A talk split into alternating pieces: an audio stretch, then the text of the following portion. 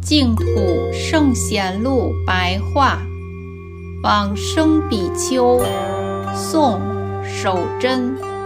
守贞，俗姓纪，字法登，湖南永兴万年人。出家于圣寿寺，亲近从朗法师，学习《大乘起信论》，接着。依止信光法师，信光传授他华严法界观，后来又礼拜奉事演密阿舍离，教授他于且行为实教法，守真皆能悟得心要，明白通达一切法义。他一生之中。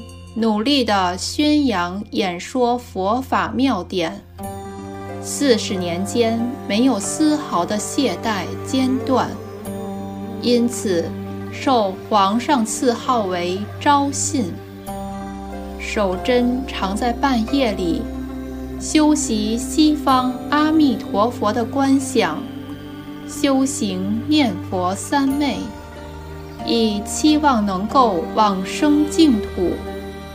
宋太祖开宝四年，公元九七一年秋天八月九日，命令大众称念阿弥陀佛名号。